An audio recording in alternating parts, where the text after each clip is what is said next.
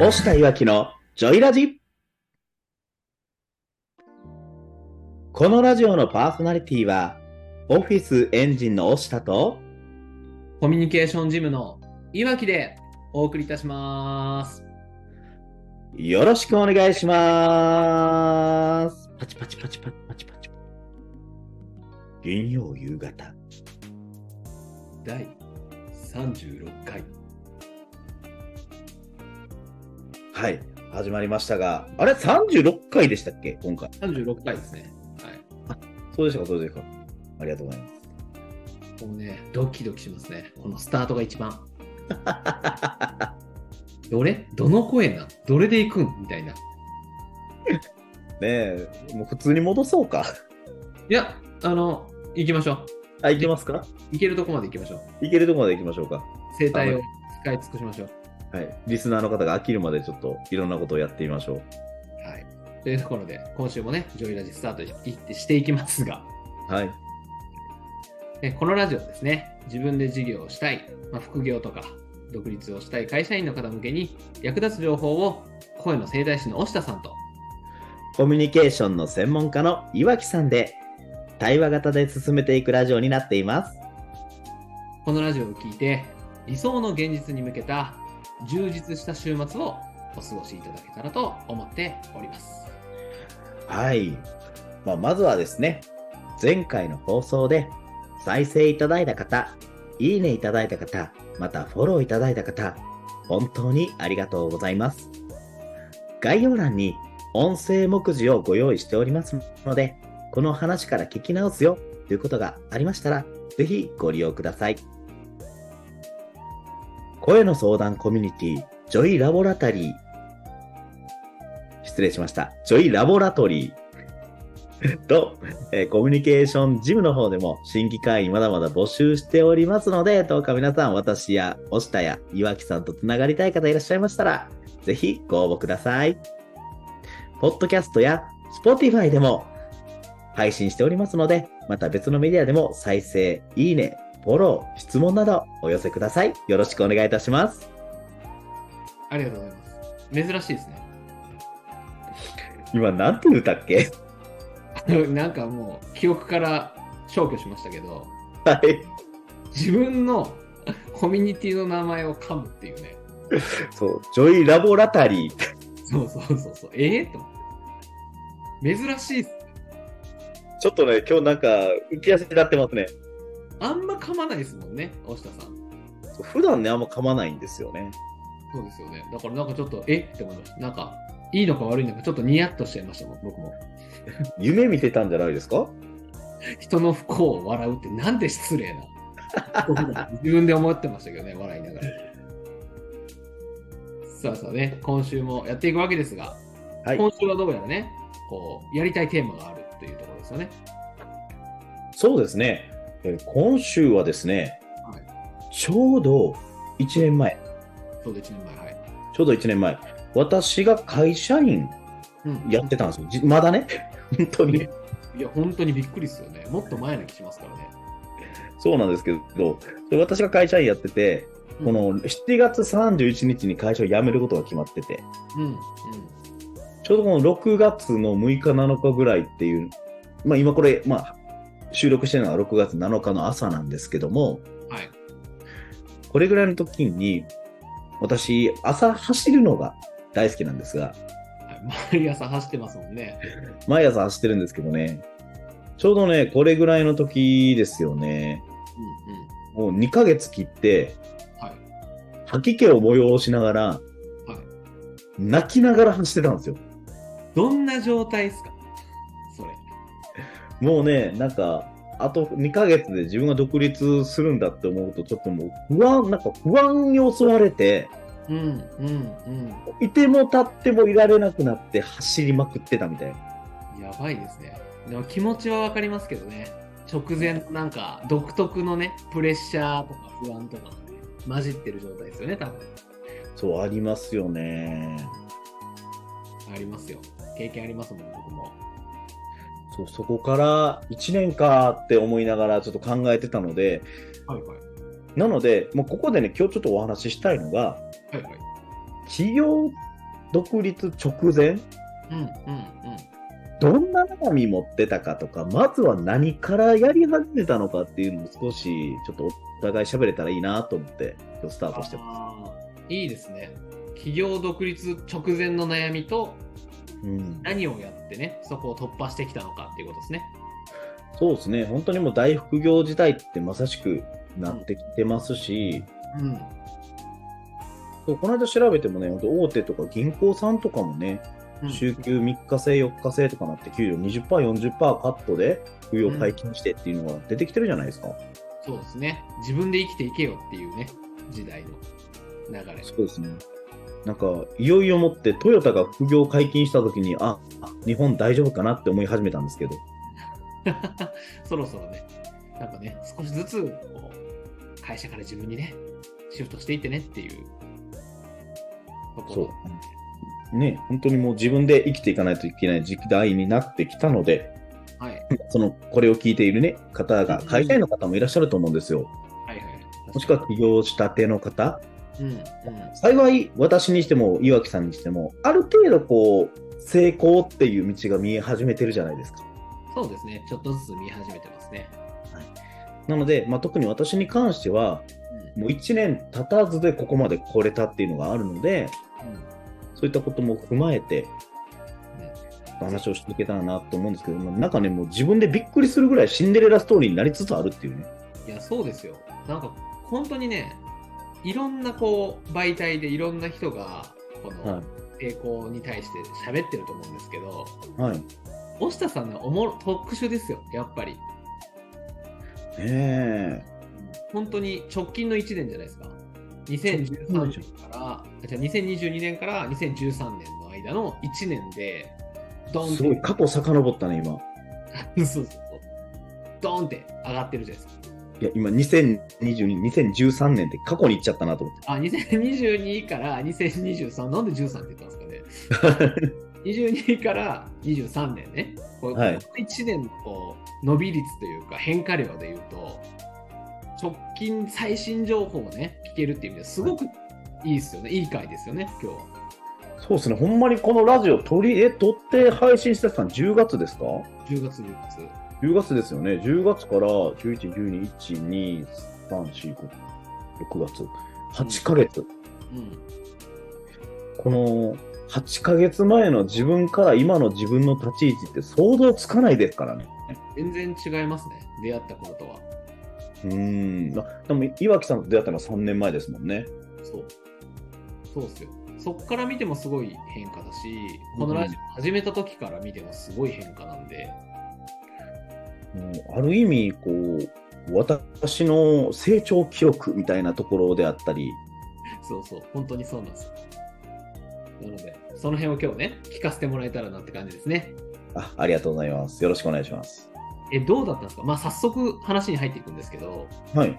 この1年前ね、その、泣きながら吐き気を催しながら走ってた時期は、こう、どんな悩みに、うち、なんか抱えてたんですか？悩みを、当時は。抱えてた悩みで言うと、はいはいはい。この悩みを誰にも打ち明けられない悩みを抱えてました。わかるわ。あるっすよね。なるほどね。こう、なんかね、悩んでるけど、誰に？き聞いてほしいけど、誰に言えばいいの？これっていう状態ですね。そうなんですよ。まず家族には言えないじゃないですか。言えない。言えない。うん。言えないっす。もう大見駅って起業して頑張ってくんやって、みんなを守るんや幸せにしていくんだって提言してる以上、そこで不安に押しつぶされそうで泣きそうなんて弱音は吐けないじゃないですか。吐けない。絶対に吐けない。わかる。めっちゃ。なので朝走るとき行ってきますって言いながら、こう走りながら涙だーっておえつをしながら、汗か涙か分からんぐらい全速力で走るっていうね。うわー、そうか。辛かっただろうな、その時。そうだからその時も、だから岩木さんとかもね、もちろんいてもらったし、あの、もう共通のお友達とかもね、いっぱいいたんですけど、やっぱりこう周りに心配かけちゃいけないみたいなところもあって、うん。なるほどね。責任感強いからな、大下さんは。優しいし。なんかもう一人で抱えちゃってたんですよね。うん、うん、うん、わかるな。うん、そんな感じして、するっすね。で、そこで私やり始めたことっていうと、うん、うん。文字にしましたね、全部。ああ、文字にするというと、もう少し詳しく教えてもらえたら嬉しいですね。僕あの文字化するとかね、言語化するっていうじゃないですか。はいはいはい。で、あのとりあとりあえず大学ノートうん、うん。を見開きでバンって開いて、はい。もうこれ私コンサル大学っていうところで、まず起業準備をするのにいろいろ学んでた時期だったんで、6月って、4月からスタートして、うん大体6月。でうん、実は1ヶ月半で5月の中旬ぐらいには、はい15万円売れたんですよ、その時。すごいですね。もうすでに。1ヶ月半で売れてたんですけど、うんでもやっぱ15万円で生活なんかできないじゃないですか。そうですね。確かに。はい、なので、これをどうしてったらいいんだって思って、もう見開きで、もうそのコンサル大学で教わったのが、もう、とにかく書けと。うん、うん、うん。頭の中の思考を全部書けとうん、うん。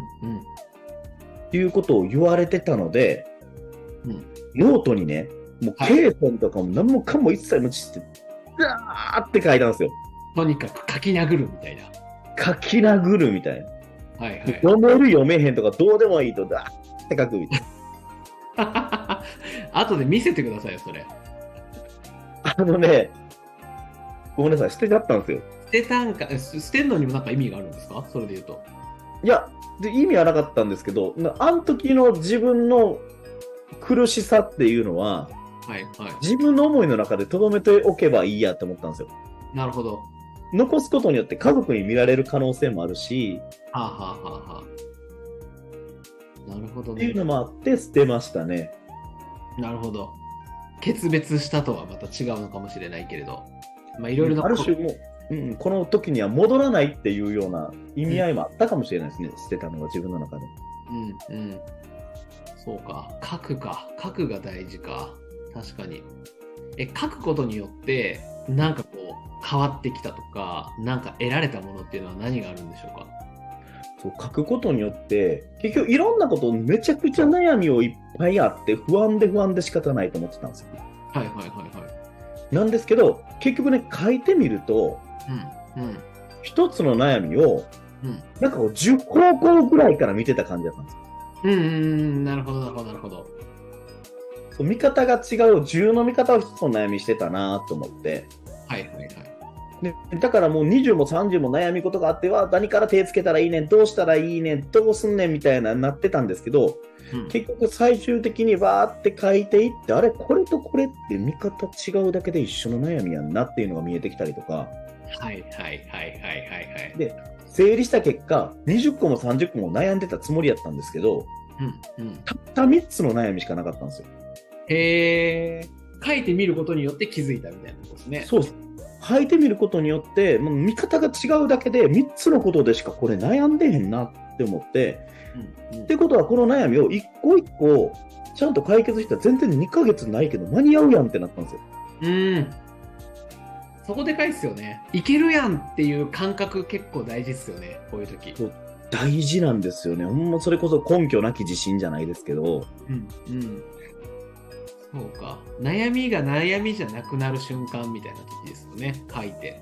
そうです、そうです。悩みがタスクになった瞬間ですね。うんうんうんうん。いいですね。悩みがタスクになる瞬間。いいね。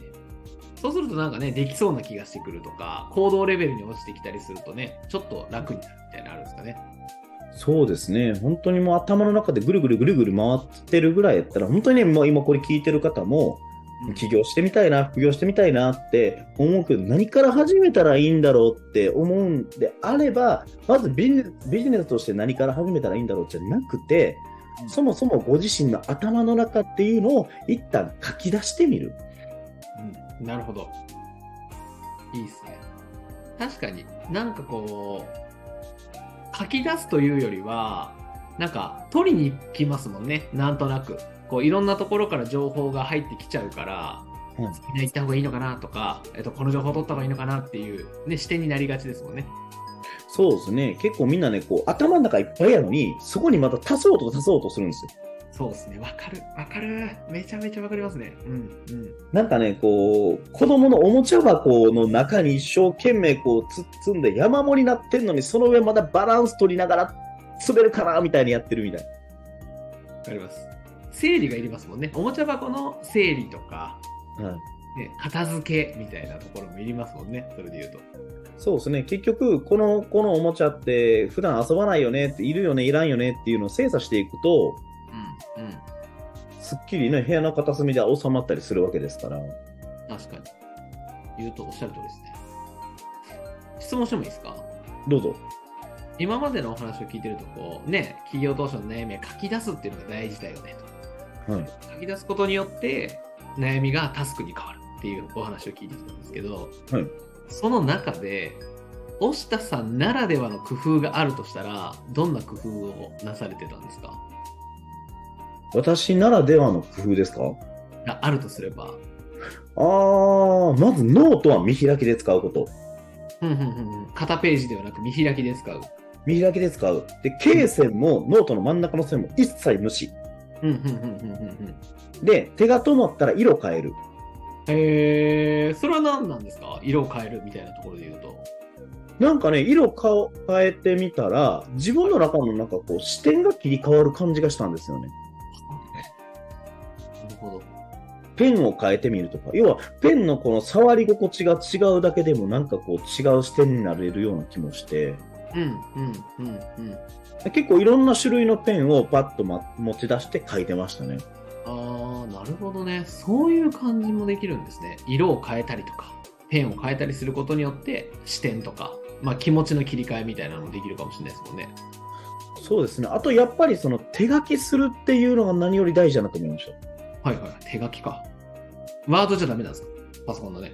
そうなんですよね。で、結局これ手って神経の塊なんですよ。はいはいはいはい。なので、まあ、よく言われる話なんですが、パソコンでタイピングしてそのまとめていくときに使う神経って二十何個らしいんですよ。うんうんうんうんそれに対して、手書きで。するときの脳に伝わる電気信号の数っていうか、神経細胞、使ってる神経細胞の数でいうと、もうほんまに、もう、何十倍っていうぐらい使ってるらしいんですよね。あ、そうなんですね。全然違うんですね、そこ。何百、そう、何百っていう神経細胞使ってるので、はいはいはい。脳への刺激が全く違うんですよ。なるほど。だからなんかまとまってくる感はあるのかもしれないですね、それで言うと。そうですね、本当に皆さんね、あの、ほら、デジタルネイティブの子たちでも受験勉強ってノートに書くじゃないですか。そうですね。問題集とか。うんうん。で、小学校とかで新出漢字が出て、今、小学生でもタブレット使ってますけど、先生がね、いきなり前に来て、はい、じゃあ皆さん、進出漢字10回コピペしてなんて言わないじゃないですか。コントロール C、コントロール V みたいな。10回やる。ねあんま意味ないですからね、それ。そうですね。結局、だから脳が、脳に刺激を与えないといけない。で、記憶に定着しようと思ったら、やっぱりその手書きっていうのは一番なんで、うんうんうんうん。手で書くか。大事です。これは経験ありますわ、僕も。確かに。就活の時とか、こうはいエントリーシートとか書いたんですよ。はい。パソコンにか打ち始めるとね、まあ手が進まないんですよ。全然。ああ、そうですか、やっぱり。書けなくて止まるんですよ、何回も。で、書いては消し、書いては消しってやってたんですけど、手書きだと進むんですよね、意外と。うーん。これは多分関係あるんだろうなって今聞いてて思いましたね。そう、だからそういうことを思うと、私もね、ずっと曲とか作ったり、作詞作曲してバンドで、オリジナル曲で活動したりしてるときに、はいはい。絶対手書きやったんですよ。おーその時から。なはるほどね。重要ですね、手で書く。やっぱり手で書いた方が、その作曲とか作詞とかも進むんですか？い。進みますね、本当に。なるほどね。面白いな。そうそう。だからほんまに手書きは重要ですね。もう真っ先にやったことはそれかな。うーん。これ面白い。だって、あ、どうぞ。あうん。あ、すみません、すみません。遮るつもりがなかった。うーん、なんか、なんでしょう。企業独立の準備をしました、うんしたいなっていう問いに対して、うん手で書くっていうとねアンサーが出てくるっていうのはちょっと面白いなと思ってて。あんまり多分聞かないですね情報の中では。でも実際に役立つのは手で書くっていうのが大事なんだよっていう実践者のね声というか。そうですね。なので私、いまだに例えばターゲティングやり直すときとかって全部手書きしますね。はいはい。どんなお客さんに商品を届けたいのかっていう時にってことですね。そうです、そうです。誰にっていうところをやっぱりまず整えないといけないっていうのは思ってるので、うんうん。それをするときっていうのは本当に事務所にある大きいホワイトボードがあるんですけど、はい。そこももう何回も何回も書き直して、うんうんうん。もうひたすら書くみたいな。想像がつきますねそれは。なんかある意味こう大学の教授とかがね、研究進めるときによくなんか見ません？こうシーンとして。はいはいはい。とか言いながらこう数学とか科学の教授いきなり化学式でわーって書き出して、ガリレオですねガリレオ。ほんまにあもうあの感覚でザーって書き出すっていう。えー、いいな。そこでねブラッシュアップもされていくんでしょうね思考が。そうですね、ブラッシュアップしますね。で、っていうのと、本当にね、皆さん今、例えばね、ビジネスやりたいと思って、まあ、うん。まず真っ先に考えるのって、FX とか、うんうん。副業でね、うん。株とか投資とか、まあ、もちろんそれも大事だと思うんですけど、はいはいはい何よりね、あの、ほんと私やってほしいなって思うのが、うんうん。自分の好きなことをビジネスにしてほしいんですよ。はいはいはい。自分の好きなことをビジネスにする。うんうん。で、自分の好きなことってビジネスにならないって思うんですけど、うんうんうん。世の中見てくださいよ。鬼ごっこでビジネスしてる人もいるんですよ。鬼ごっこ？はい。あーえー、まあイベントみたいな感じですかね。なんかね、社員研修、新入社員研修に鬼ごっこを使って研修したりとかね、えー、面白いする会社があるぐらい。うんうん。やし、で、ほんまにね、なんかこう、いろんなビジネスあるんです。びてか、どんなことでもビジネスになり得るので、うんうんうん。なので皆さんの趣味とかのね、延長線上で、うん。全然もうそれがビジネスになることってありますし、私もその声っていうところ、うんうんまあ、私の場合コンプレックスを克服した。で、歌うことが好きで、今となったら歌うこと好きでって、声っていうものを探求するのが好きなので、うんうんそれをビジネスにした結果、ものすごく勢いで伸びてますし、はいはいはいそうですねおっしゃる通りなのでやっぱ好きなことをどうブランディングして収益化するか。うんなるほどまあ、あとはプロに頼ってほしいですよね。なるほど。なんか、好きなことをビジネスにするプロフェッショナルいないかな？はい。あの私がいますので。すいません、なんか、い下手くそな演技。急にぶち込む下手くそな演技。本当に私今企業塾とかね、ブブランディングっていうことをいろんな方にお伝えしてますけど、そうですね。皆さんやっぱりその自分の好きなことやりたいことを見つけてね、それでもう収益どんどんどんどん出されてますし、はい一期生なんかはほとんどがもう、半分以上は独立するのが決まってますからね。えー、すごい。実績がすごいですね。それで言うと。ね2期生もほぼ独立ですね、皆さん。うん、うん。これ、本当に大事ですよね。なんか一人でやると進んでるようで進んでないっていう時間が結構長いじゃないですか。そうなんですよ。結局ね、あの3年、5年とか経って、もう私たちそういう人たちはもう、ノウハウコレクターとかって言ってるんですけどね。うん。なるほど。ひたすら勉強するみたいなね。そうですね。ひたすら勉強して何も進んでないみたいな。うんうんうん。あるある。あるな。私はそんな感じですかね。あとは、岩木さんどうやったんですか？僕はそうですね。何から始めたか。言うても7年前ぐらいなんで。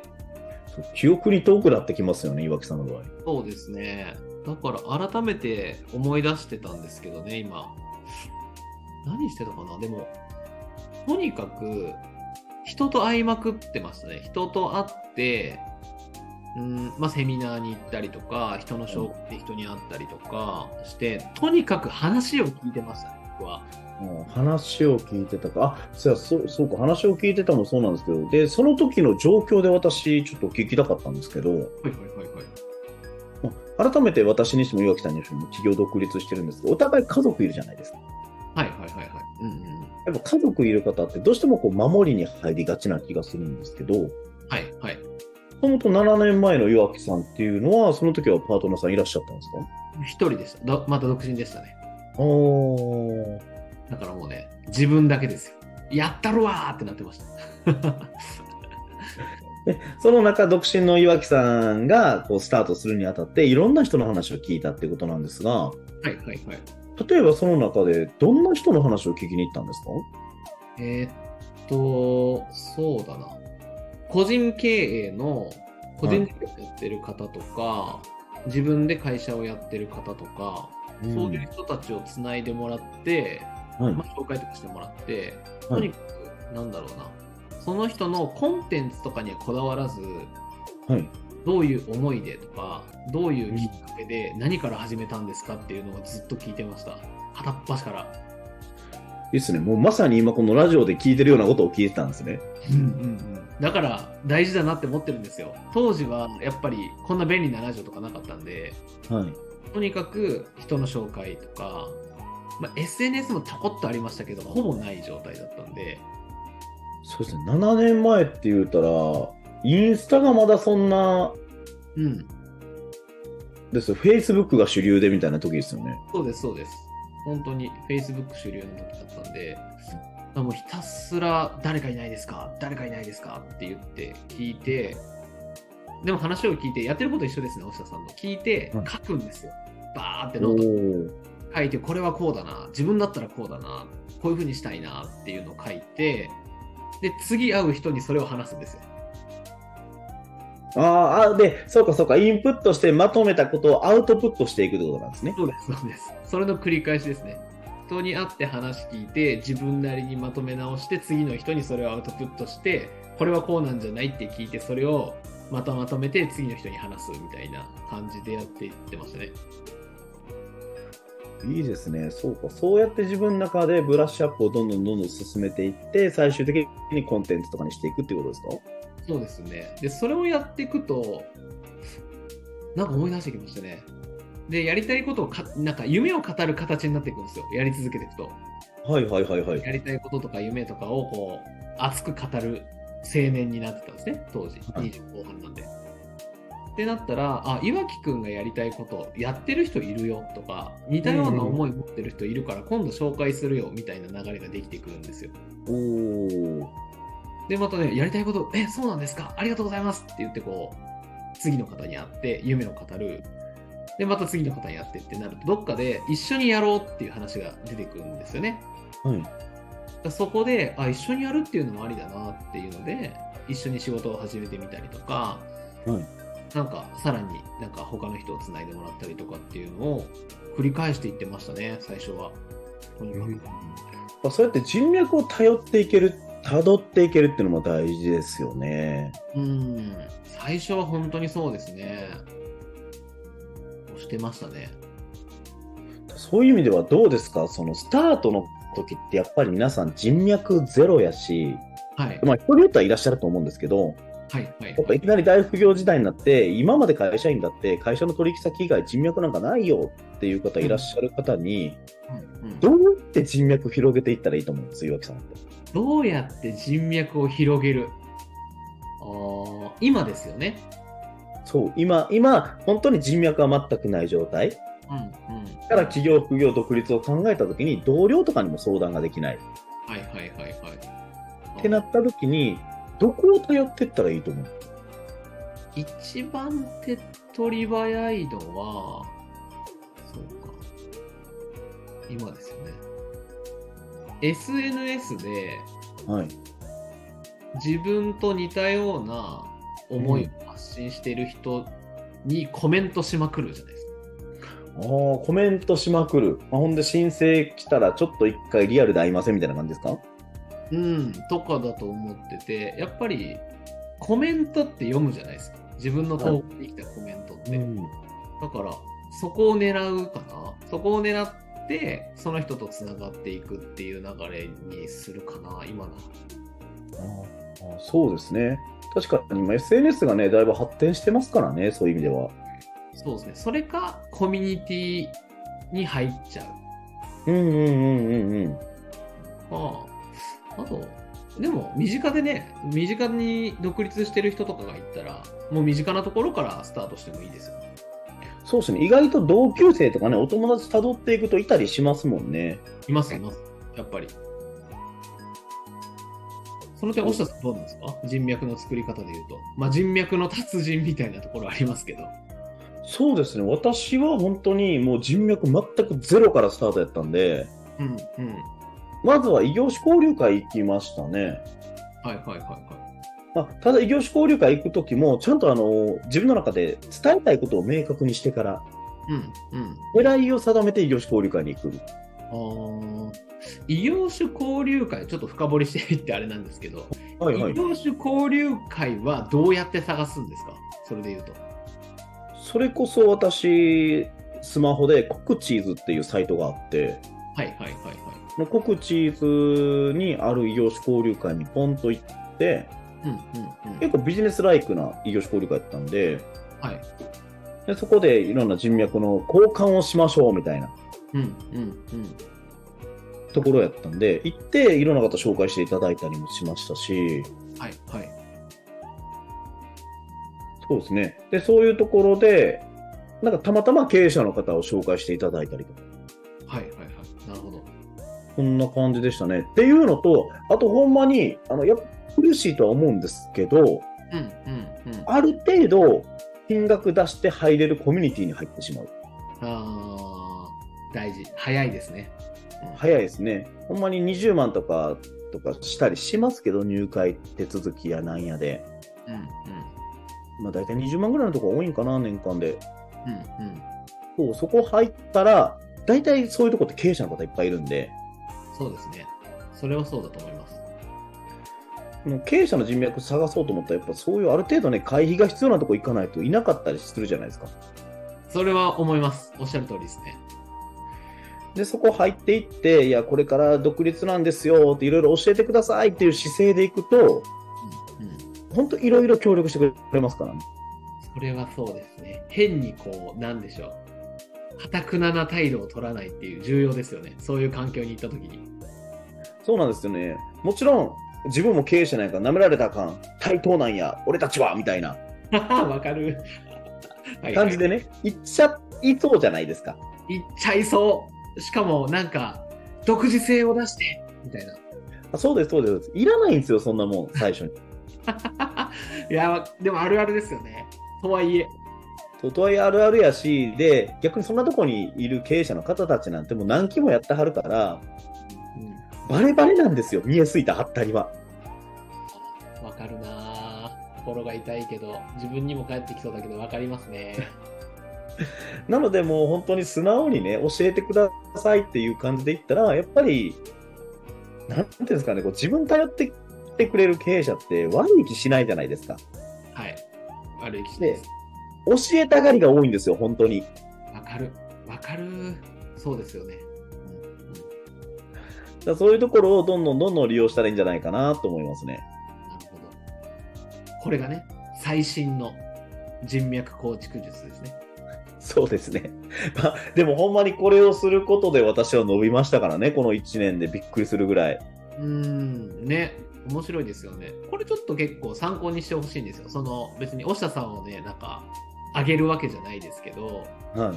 こうやっぱり時代的には、うん、オンラインで人とつながっていくっていうのは主流,、主流じゃないですか。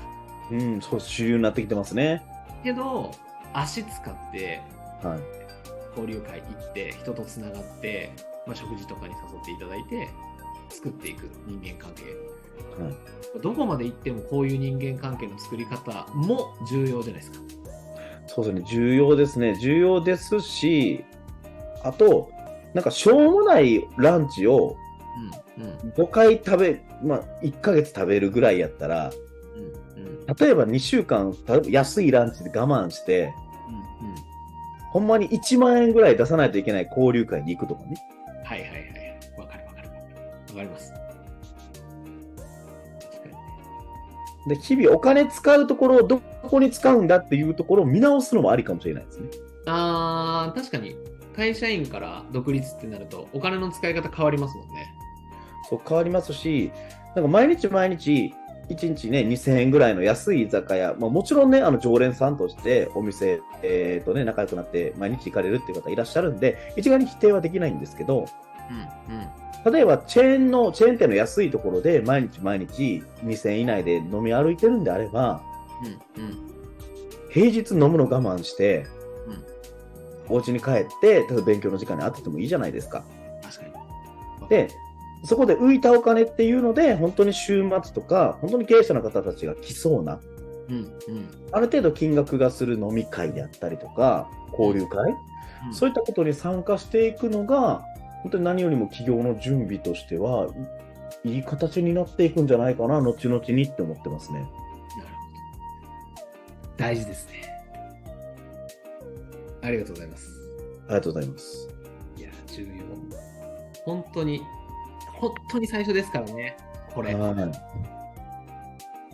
ひたすら勉強しちゃったりするよねって感じですよね、企業の最初。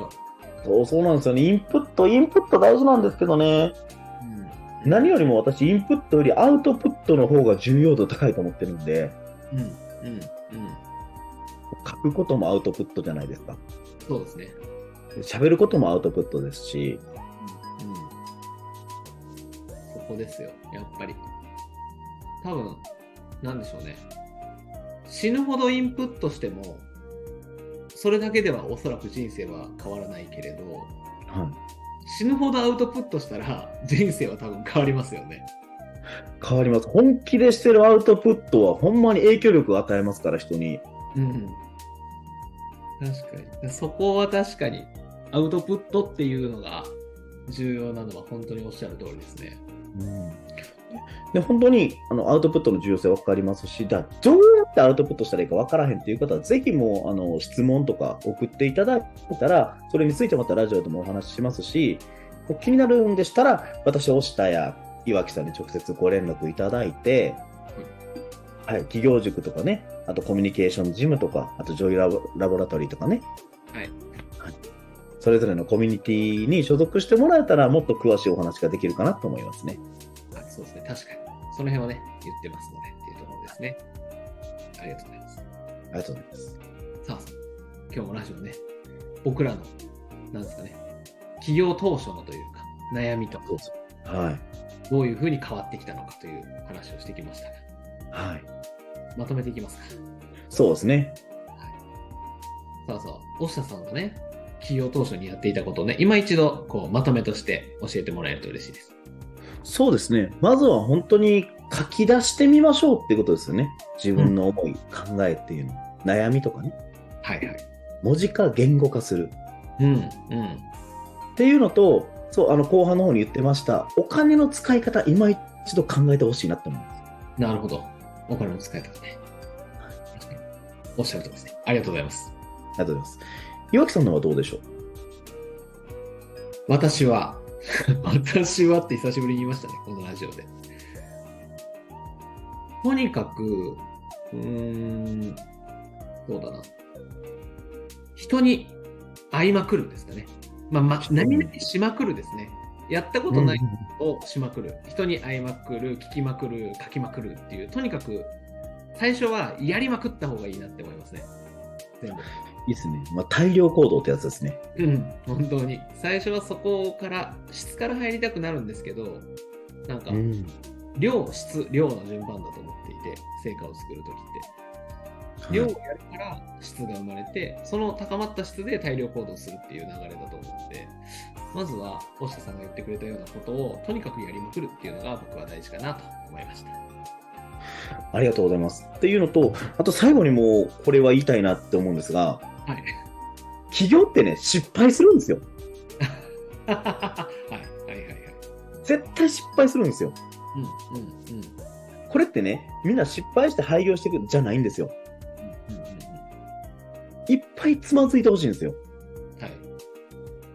はい。自転車って、何回転んでも周りが当たり前に乗ってて便利なものって、それを乗ることによって自分の幅が広がることが分かるから、あんだけ怪我しても乗るわけじゃないですか。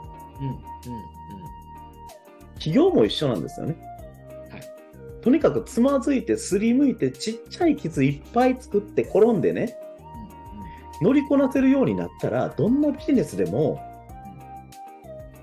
もう、ブランク空いても乗りこなせるわけなんですよ。体が覚えてるから。はいはいはい。だから、あの、私の大文字化っていうのもそうです。やりまくるっていう、岩木さんが言った行動、大量行動っていうのもそうなんですけど、まずは失敗してくださいってことですね。わかります。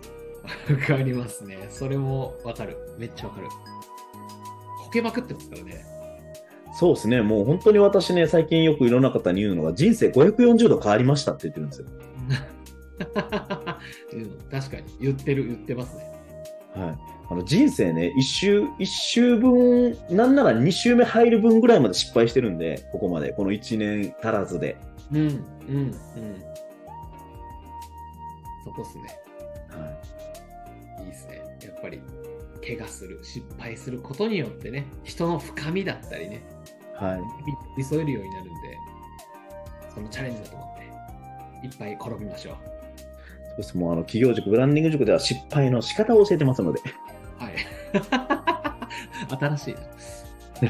というところでね、大下さんのぜひ企業塾はね、まさにそのスタートアップを助けるという事業ですので、そこもぜひね、興味を持っていただければいいかなというところでございます。はい。ありがとうございます。はい。というところでね、まあ、今週もあっという間のお時間でしたが、こんな、いや、いや、もう、なんかね、1年前振り返ってとかしてると、ほんまにあっという間、やったな。うん。しみじみと。泣きます？泣きますか？いやいや、泣かない、泣かない。大丈夫、大丈ありがとうございます。さあさあ、ではね、このラジオ終わりの方に向かっていきますが、こはいの、押したいわきのジョイラジはですね、毎週金曜日18時より放送しております。夫。この音声を聞いて、少しでもいいなとか、ためになったなと感じた人は、いいね、コメント、フォロー、よろしくお願いします。今日も、このラジオのパーソナリティは、コミュニケーションジムのいわきと、オフィスエンジンの押下でお送りいたしました。良い週末をお過ごしください。バイバーイ